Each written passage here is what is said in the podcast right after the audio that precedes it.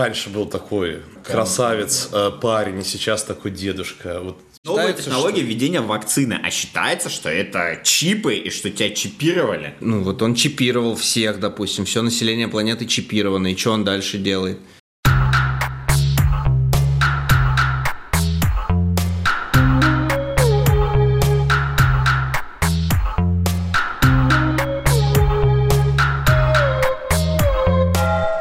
Всем привет, это очередной выпуск подкаста школьных проектов «Есть вопрос». Сегодня мы записываемся вместе с Максимом, Димой и мной. Меня зовут Ваня. Говорить мы будем э, про фейки, про разные фейки, дикие глобальные фейки, которые возникают на фоне коронавируса. Но не о том, что там, типа, не знаю, маски носить э, не стоит или стоит, а о каких-то более диких историях, там, связанных с чипированием населения, с вакцинацией – и вот разными такими вопросами, вокруг которых строятся настоящие теории заговора. Давай, Ваня, мне кажется, ты девальвируешь наш э, подкаст сегодняшний, говоришь очер... очередной выпуск, не знаю, очередной, не очередной.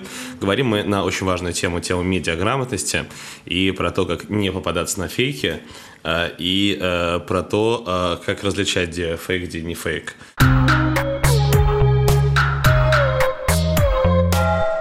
Ну, на самом деле, эта тема последние дни поднял ее Никита Михалков в своей передаче «Бесогон», который прям вот классически собрал вообще все истории за 50 минут от чипирования от Билла Гейтса до там сокращения популяции и всего остального. Ваня, ты смотрел Михалкова? Я выборочно смотрел, э, как бы полностью осилить не смог – но вот э, самые сильные моменты этой передачи, конечно, я посмотрел. Ну, что самое сильное? Ну, самое сильное, конечно, про Билла Гейтса мне показалось. То есть, вот, э, мне кажется, он бедный, должен просто икать у себя каждые пять секунд в своей резиденции. Чтобы было понятно, я повторяю, это не прививка в нашем понимании, это чипирование. А, а что там с чипированием? Ты готов, что тебя будут чипировать? Вообще... Зачем мы обсуждаем всякую чушь? Ребята, давайте остановимся чуть-чуть. Что за чипирование?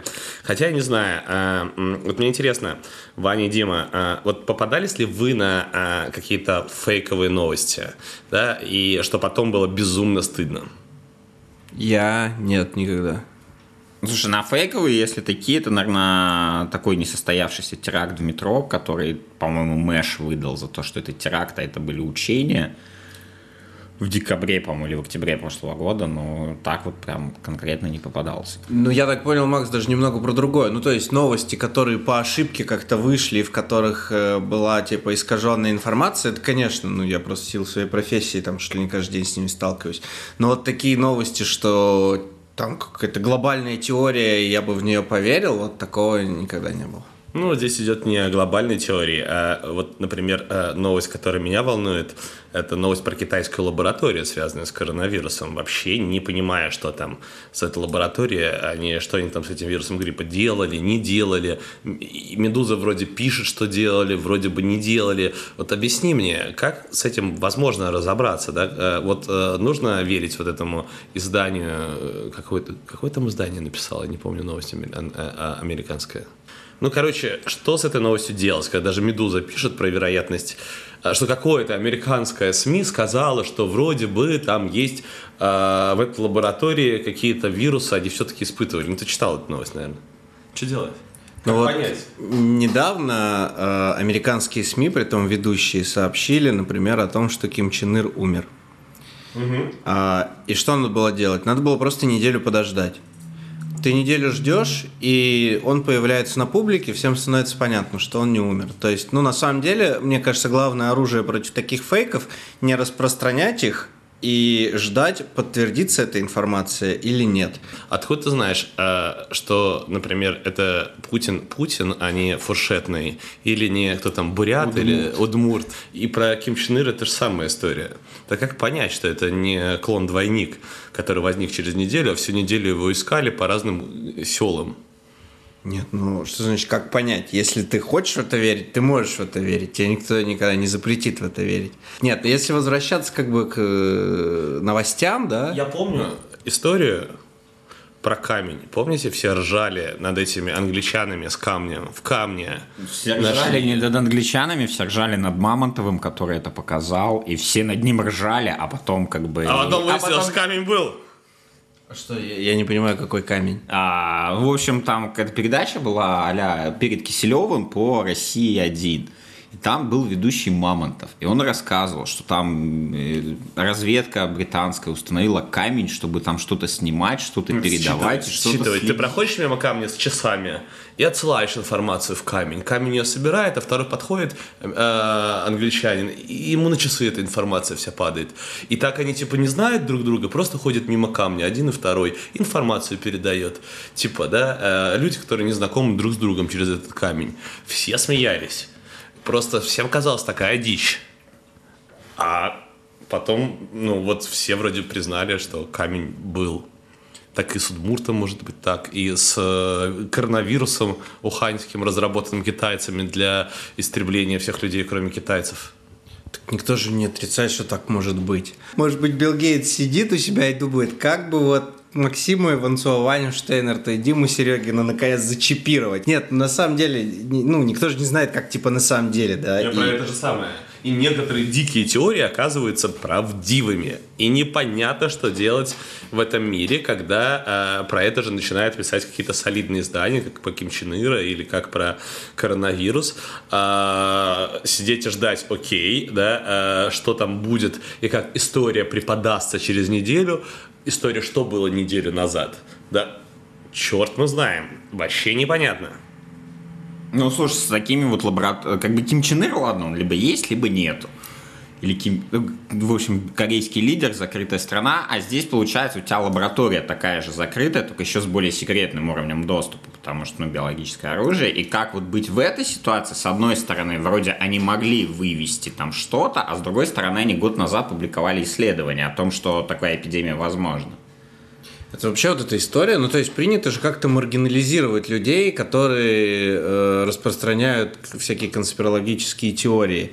Но вот на фоне коронавируса я там самых от самых каких-то уважаемых людей вот для меня слышал, что я вот думаю, что это действительно лаборатория. То есть мои коллеги-журналисты, при том там не только как я начинающий, а жур- которые работают в журналистике по 50 лет, уже умудренные опытом, говорили, что вот с моей точки зрения, да, это лаборатория действительно в Ухане. Но Э, ты считаешь, что это лажа абсолютно? Я не знаю, я не знаю, правда. У меня нет своей...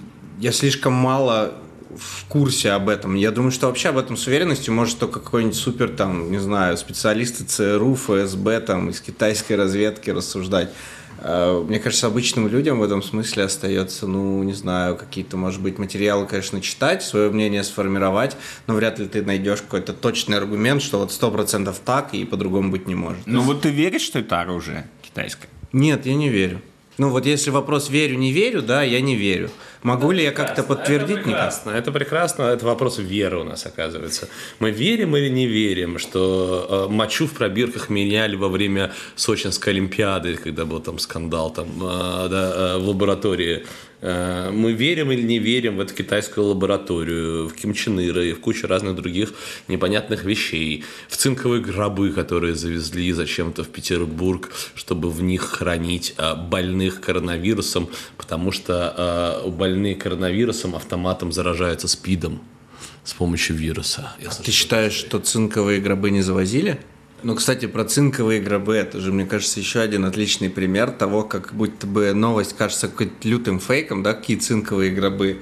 А на самом деле, действительно, в Петербурге людей хоронили в цинковых гробах. Было особое распоряжение, что похороны можно проводить только когда у человека, которого хоронят, ему приобрели цинковый гроб родственники. Это, и до недавних пор это было действительно так. И родственники должны были цинковый гроб приобрести. То есть Ну, может, может быть, государство как-то помогало, про это ничего не могу. Но я сам читал распоряжение значит, комитета соответствующего, где было написано, что надо было хранить в цинковых гробах. Хотя, когда я прочитал эту новость, я подумал, ну и бред, конечно, ну типа такого не может быть, какие еще цинковые гробы. Почему бред? По мне, эта новость совершенно не э, бредовая. Если медики всего мира так облажались, что э, не могут найти лекарства от э, обычного вируса до сих пор, э, и не могут не- многое сказать о природе, можно ли заразиться дважды, например. Э, у мертвого человека сколько сохраняется, и как он там из-под земли куда вылазит. Э, я не знаю, вот если э, медики такие простые вопросы не говорят, то лучше, конечно же, э, подстраховаться. Ну, а цинковые гробы у тебя, смотри, они сеют дополнительную панику, потому что у тебя Это людей правда. в цинковых гробах а, хранили там а, тех, кого с Афгана привозили, там с Чечни и прочее. То есть у людей просто, они слышат цинковый гроб, значит, автоматически что-то скрывают. А вот именно поэтому, наверное, эта новость и звучит типа изначально как фейк, потому что она такой жутью какой-то отдает, и ты думаешь, ну, в современном мире такого быть не может, какие еще цинковые Есть гробы. альтернативы, можно сжигать. Суть в том, что эти новости, они постоянно сеют все больше и больше панику, а как э, изначально, что мы либо верим, либо не верим кому-то. То есть, допустим, Медузе там, да, или там Новой газете, или там Нью-Йорк Таймс мы верим, а если это напишет условно там Russia Today или там э, независимая газета, то мы скажем, не, ну это фейк.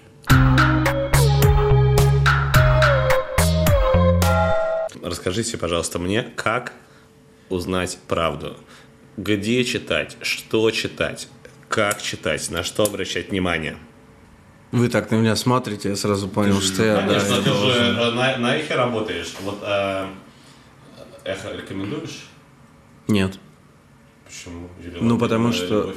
Да, потому что Валерий Соловей. как раз таки А у вас поэтому. отличные люди э, на эхо эфире. Нет, потому что э, на эхе Москвы оно, оно состоит из двух больших таких блоков. Информационный – это выпуски новостей, и вот этому можно верить. А большая часть эфира посвящена комментариям. И за верность комментария никто из журналистов «Эхо» отвечать не может, потому что отвечать может только спикер. Поскольку комментариев очень много, то я не могу сказать. Э, Валерий Соловей, он там аккумулировал информацию из верных источников или нет, из проверенных или нет. И за каждого спикера я сказать не могу. У меня есть какие-то предпочтения, люди, которым я верю, которым нет. То же самое на сайте. Э, Там публикуются чаще всего мнения, колонки разных людей. И утверждать, Ты не что... говори, что вот так вот, я, есть предпочтение. Ты прямо говори про предпочтения. Шульман говорит всегда, опираясь на исследования, которые можно прочитать, на академические свои знания, полученные за долгие годы обучения. Ну, Там тоже можно е- говорить про знания, может говорить про прогнозы. Прогнозам, наверное, в принципе не нужно верить, их нужно просто учитывать. Каждый, мне кажется, хороший политолог, когда делает какой-то долгосрочный прогноз, он перед этим уточняет, что все его измышления на поводу, по поводу прогнозов, они спекулятивны по своей сути, потому что никто утверждать, что будет так, а будет, ну вот этим занимается только Валерий Соловей. Ваня, Шульман э, про политику. Еще кому можно верить? Кому ты веришь на эхо, кто тебе нравится? И почему ты им веришь? Ну, понятно, про Шульман, что он опирается на науку. Что это не значило? Да, э, ну давай сразу пул людей. Вот, например, есть такая программа очень интересная на эхе с Коняевым э, про науку. Вот ему я верю, потому что он тоже постоянно ссылается на источники. Вообще, э, главное, главный критерий, по которому я определяю, хочу я верить человеку или не хочу, и вызывает ли он у меня доверие, это ссылка на источники. Так можно... и- Какие источники? На- Не на любые не, ну не на любые источники, не на любые. Ну, обычно эти источники проговариваются. И тогда я уже начинаю размышлять над тем, у этого источника есть имидж, у этого источника есть авторитет, как давно он существует, а выдавал ли он до этого фейки. Это там научная статья или это статья, опубликованная в каком-то псевдонаучном журнале, который только маскируется под научный. Э, Это все надо анализировать. Без этого невозможно определить э, вот э, в своей голове типы разные. науку, Шульман про политику. А, ну, Муратову верю. Вот. Это удивительно, потому что для меня Муратов это главный редактор «Новой газеты», для меня «Новая газета» это такое сборище разной э, хренотени в огромном количестве. Много раз там сталкивался с совершенно недостоверной, не соответствующей действительности информацией, которая в «Новой газете» бывает, и мне кажется, их за это не хейтит только ленивый. Не, ну смотри, у тебя как бы, ну ты назвал людей, да, там Шуль- Шульман, Коняев, это как бы больше про, про науку. Вот, а источники именно новостей, кому верить? Это ты спрашиваешь про сайты, там, типа, газеты. Но опять, ну смотри, Муратову верим, новой не верим. ну, кстати, я бы так и сказал. примерно. Удивительно. Ну Газете да. не верим, Ну а да, главному редактору...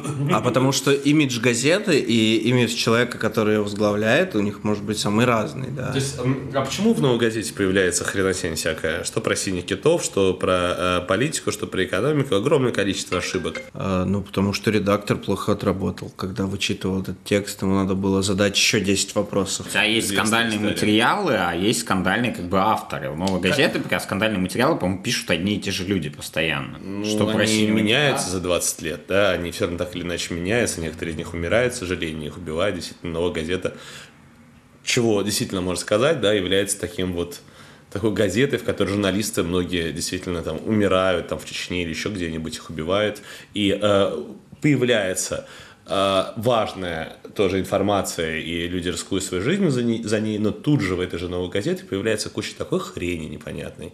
То есть есть такой набор СМИ, да, от которых не ожидаешь, да, и которые, ну, типа, с той стороны, не со стороны, там, честности и справедливости, а со стороны отстаивания каких-то интересов. А новая газета, кажется, что вроде бы она должна быть стороны честности и справедливости, типа, с моей стороны. Да, еще она претендует на то, чтобы быть такой рупором, типа, демократов, либералов, в широком понимании слова этих либералов. А, и когда такая газета с близкими мне взглядами просто из раз в раз лажает, я так злюсь. Я вот, конечно, стараюсь динамить всячески новую газету, потому что так нельзя. И за это отвечает главный редактор. Ну, редакторов а, обсудили, кто из них там несет ответственность за то, что пишут журналисты. Ну, смотри, э, та же самая «Медуза» очень много материалов пишет по сообщению кого-то. Вот за новости кто должен нести ответственность? Это написано в законе о СМИ. За новость несет ответственность только источник информации. Ну, то есть, если ТАСС что-то написал, то я снимаю с себя всякую ответственность, когда пишу, сообщает ТАСС. Переписываю их новость. Не, а, пере- а перед читателями ты не, не несешь ответственность разве? Вот, допустим, ты сегодня взял плохой источник и неправдивую новость повесил себя на главную сайта. Завтра к тебе, как бы, ну, просто читатели скажут, да они опять какую-нибудь фигню написали. Конечно же, ты несешь ответственность. э, В этом заключается львиная доля э, вообще работы журналиста в том, чтобы отсеивать некачественные источники. И, ну, это вырабатывается просто с годами, да, вот этому изданию я верю, оно меня не подводило, вот это издание меня несколько раз подвело, я не буду брать э, из него информацию.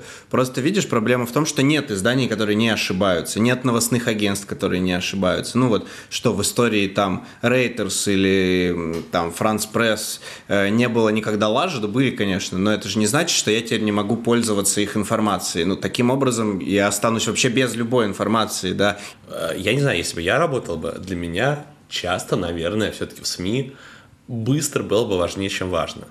Я бы быстро давал бы информацию, если я чувствую, что она какая-то, как горит, да, и, э, особенно там другие, чувствую, что я дам ее раньше, чем другие, и потом будет там, например, на, меня ссылаться.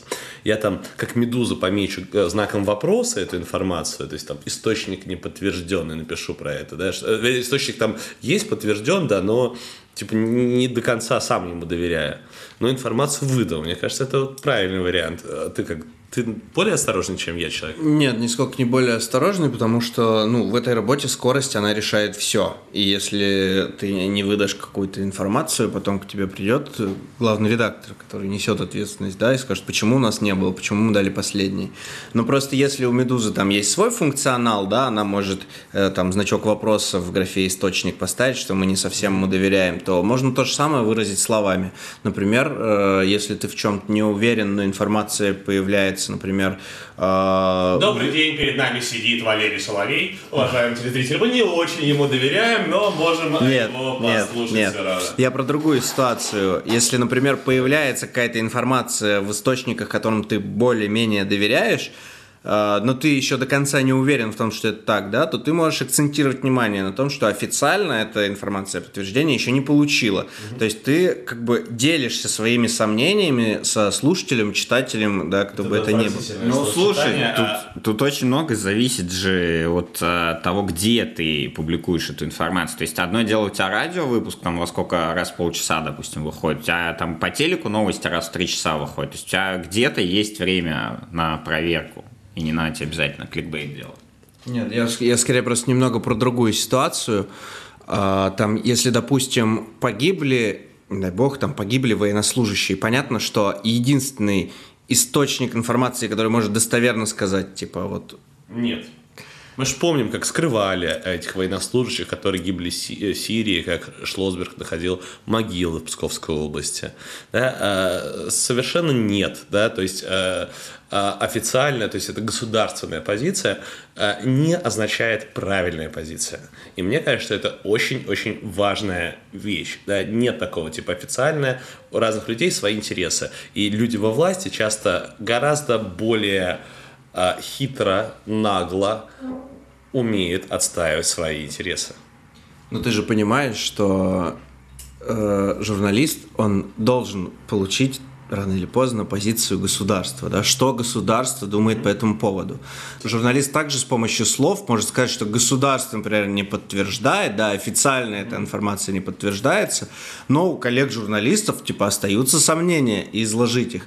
Но просто это государство это такой же источник типа сообщения, да, то есть у нас есть какой-то конфликт, есть одна его сторона, есть другая. И вот по типа... каким-то вопросам доверия есть, по каким-то вопросам доверия нет, и можно только посмеяться, например, над тем, как государство вот э, те же самые на митингах там оценивает количество людей, да, а когда, да, много есть ситуаций, где невозможно доверять государству. Э, в эту же тему, вот веришь ли ты вот государственной статистике, там, что в Петербурге 200, 300 людей, э, выявленных зараженных, Возможно, это выявленные, но наверняка есть еще те, кто там кого не протестировали, кого не выявили, их большое количество. Но веришь ли ты, что из протестированных людей вообще, да, что государство не, не занижает эти цифры? И я верю в то, что из протестированных не занижает. Не друг, занижает. да, друг... не, они просто уже, знаешь, а, в плане этих цифр, они с каждым днем, ну, не брать там, ладно, Санкт-Петербург, где у нас как бы там ситуация 300, там 200, как, ну, она, в принципе, достаточно стабильна. А если взять цифры Москвы, где у тебя там то 3000, то там 5000, и они уже придумывают, как каждый день придумывают новую методичку, как им оправдывать новые цифры. Ну, потому что цифры-то у нас объективно высокие. Ну, то есть, да. если бы у нас в Москве находили по 10 человек в день, тогда бы можно было, наверное, mm-hmm. говорить, нет, ну, как бы и сейчас можно говорить, что там на самом деле находят по 100 тысяч, а говорят про 10, да, исключать ничего нельзя. Mm-hmm. Но э, я верю в, ну, в то, что в Москве, например, объявляют реально большие цифры. Мы там обгоняем, мы через неделю будем, наверное, на третьей строчке, скорее всего, по количеству зараженных среди разных стран. Мы обгоним и Италию, и Германию, скорее всего. Вот с твоей точки зрения, в данном случае государство – специально пытается сделать так и делает, предпринимает меры, чтобы цифры были меньше реальных. Или нет? Ведь есть государства, которые массово тестируют людей на коронавирус, есть государства, которые массово тестируют людей, э, которые там больны, у которых воспаление легких, например, да, а на коронавирус. А у нас почему-то получается, что одно количество людей с воспалением легких возросло намного сравнению с предыдущим годом, но коронавируса у них нет. Я сначала чуть-чуть дополню твой, ты начинал говорить, вот э, по последней статистике Роспотребнадзора э, в Петербурге среди тех, у кого поставили диагноз коронавирус, э, половина людей болела бессимптомно. То есть mm-hmm. эти люди, у них совершенно случайно выявили, по сути, коронавирус, они не чувствовали ни- ничего. А сколько таких людей, которые не обратились в больницу и у них случайно не выявили, ну, просто надо понимать, что людей, переболевших коронавирусом, значительно больше. Слушай, я вот э, этим цифрам более-менее количество там зараженных зараженных, количество умерших, этим цифрам я верю, а если, ну, вот э, берем э, сайт, по-моему, там, где по всем странам данные, вот по России там данные э, количество новых зараженных. Цифра не круглая, цифра каждый день меняется. Цифра смертей тоже не круглая, каждый день меняется количество критическое и тяжелое состояние, она всегда круглая и, и меняется там раз в три дня. Количество тестов в России тоже всегда круглое. По всем другим странам а, нету таких цифр. Вот если бы как бы вот эти цифры еще бы не были круглыми, меньше вопросов было. Ну, не знаю, мне кажется, вообще, ну, типа, что откуда этот сайт э, получает информацию так, что у него там счетчик каждые 10 секунд меняется, ну, то есть они, у них же не, нет видеокамер в каждой российской больнице, они не Ну, они по тем цифрам, которые Роспотребнадзор выдает. Ну и, соответственно, там Минздравы разных стран.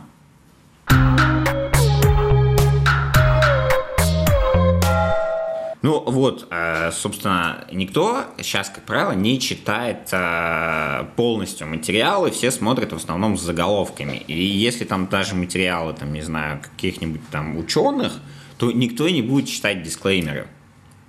Все, а вот заголовок, там вот этот плохой, вот этот хороший, вирус появился оттуда, вирус Другое отсюда. известное, прекрасное э, СМИ, э, главное городское СМИ «Фонтанка». Э, читаешь заголовки, читаешь содержание, вообще э, не отражает действительности. Э, давайте почитаем заголовок «Фонтанки». Я не знаю, я вот сейчас открою, посмотрим. Ты, ты вынуждаешь меня плохо про коллег говорить, они потом просто со мной общаться перестанут. А, а ты молчи пока эту часть, мы с Димой поговорим. А ты, а ты, а ты их будешь защищать. Угу. Я готов уже защищать. А... Не нравится фонтанка, прочитай это где-нибудь кроме фонтанки. Петербуржцы игнорируют вирус на воде и на земле. А, что еще здесь? Какие прекрасные заголовки? А, вот про что это заголовок вообще? Вот первая попавшаяся новость. Да? А, Понятно, скорее всего, про что. И то, какие петербуржцы, все петербуржцы, кто такие, да, какие-то три петербуржца игнорируют вирус. Что это означает? И так, вот про что это заголовок, да, он, ну, непонятно про что. Ну, это означает кликбейт. Это практически всегда означает кликбейт. Если тебе писали бы новость э, там индекс э, самоизоляции Петербурга-2,3. А то ты уже все понял, что в этой новости, тебе не надо ее открывать. Туман добавил тайн Петербургу, заголовок. Ну, тут ту же самую историю. Просто Но если тебе... главную медузу. Просто э, главную медузу. Первая новость. Во всем виноват Китай. Почему обвинения там бла-бла-бла? Ну, я не, увидел, медуза, во всем виноват не, Китай. На медузу не годи. У медузы как раз заголовки, мне кажется, более-менее во а, всем виноват Китай? А, а дальше тут же от, э, почему обвинение в адрес китайских властей за пандемией коронавируса имеет основание, но политики мне все равно больше. То есть Но я прочитал первое, первое предложение, а дальше читать не буду. Или крупнейшие в России вспышки коронавируса в Москве и Петербурге. На майские праздники более 70 тысяч человек из этих городов отправятся в другие регионы. А, так эти 70 тысяч, они на майские отправятся, или там, я не знаю, в больницы, в другие регионы. Нет, подождите, ребят, я сейчас не совсем понимаю претензию. Вы хотите, чтобы вам вместо заголовка просто новость всю написали, что ли? Вы, ну, как вы можете требовать от заголовка, чтобы вам стало все совершенно понятно?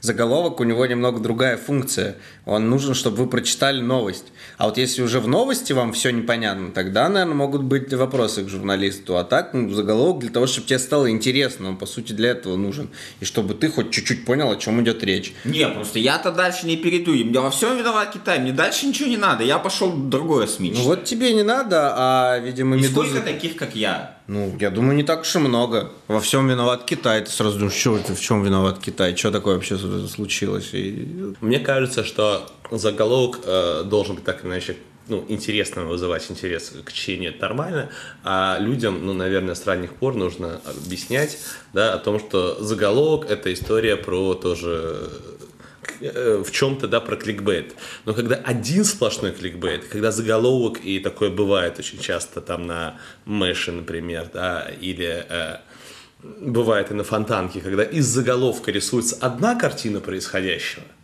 а тема про другую совершенно, то это уже история про какой-то обман меня. То есть подать мне красиво э, тему, про которую будет написано, окей, подавай, журналист. Но не обманывай меня своими заголовками. Ну, когда речь идет вот о такой ситуации, это уже надо просто стилистически с журналистом работать, потому что вот он, ну, как не, не, не, не придерживается, в общем, новостного стиля, да. К сожалению, такое есть. Ну, не только на Фонтанке, много где есть, да. Люди, которые не особо понимают, как вот, видимо, должна строиться новостная заметка. Последний, так что с Биллом Гейтсом-то? С чипированием людей? Я вот видел Билла Гейтса 20 лет тому назад последний раз, и сейчас... Лично? Вот, а раньше был такой красавец, а, парень, и сейчас такой дедушка. Вот не, просто история с чипированием, она постоянно возникает, а, потому что, ну, там просто до, до смешного эта история. Просто... Объясни вообще, в чем суть, что он чипы, куда он нам вживляет чипы? Это как? просто люди вообще не понимают, что происходит, потому что, ну, как, как сейчас вводят вакцину? Это обычно через иглы и шприцами. И в этом большая проблема, потому что, ну, у тебя, во-первых... Не Шипы по вене пускают. Не, не всем, не всем можно колоть, либо какие-то вены, ну, достаточно сложно попасть, а они, иде, идея вот этого, того, что выдают за чипы от Билла Гейтса, это просто пластырь с вакциной который можно ко всем применять, но у нас все квадратик, тебе его приклеили, все чип. Подожди, я не понял. Те клеят пластыри, кто-то считает... Зачем тебе клеят пластырь? Чтобы вакцину ввести, ввести, чтобы тебе не надо было вены прокалывать иглой.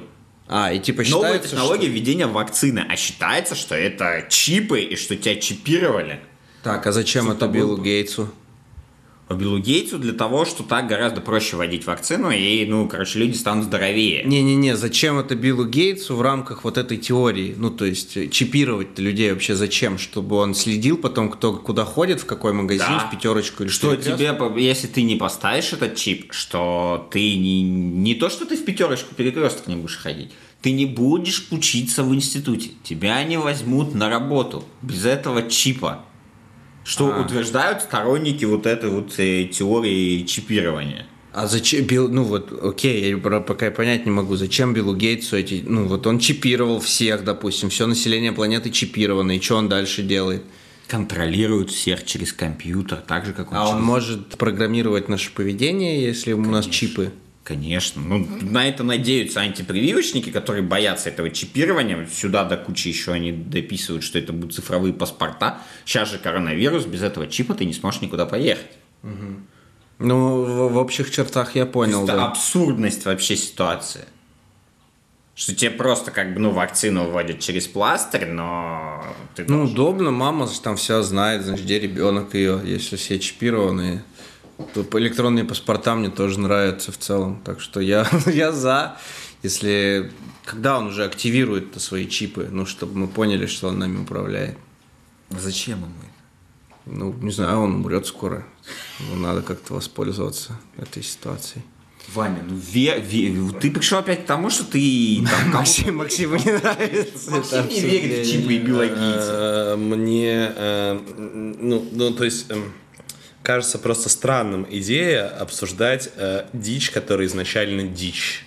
Да, а, главный вывод для меня, что как бы мы бы не полагались бы на науку, а в большинстве случаев э, есть это все вопрос веры и опыта. Да, вот это, эти СМИ нас раньше не обманывали, а вот эти вот обманывали. Эти источники раз, раз нас раньше не обманывали, а вот эти обманывали. Но при этом всегда нужно давать себе возможность понимать, что какой-нибудь вот этот камень английской разведки, он все равно может случиться и лежать на чем-то пути. И тебе нехотя придется признать, что ты э, ошибался.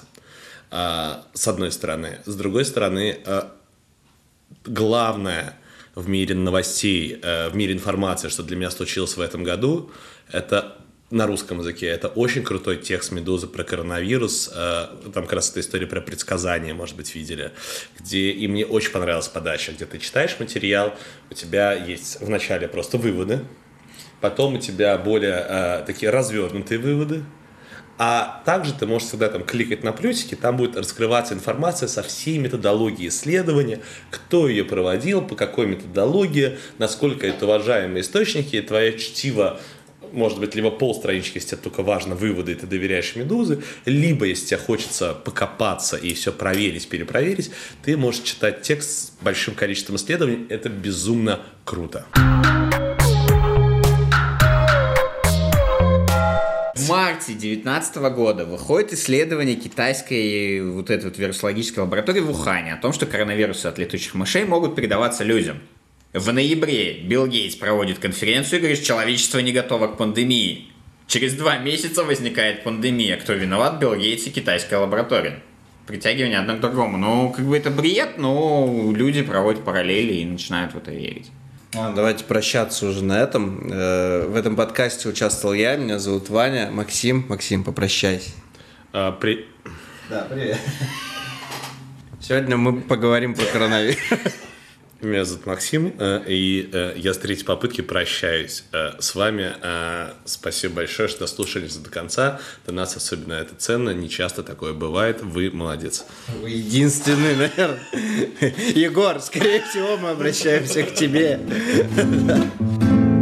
Сколько фейков наши ленты засоряет, Сколько паньки засеют там и тут.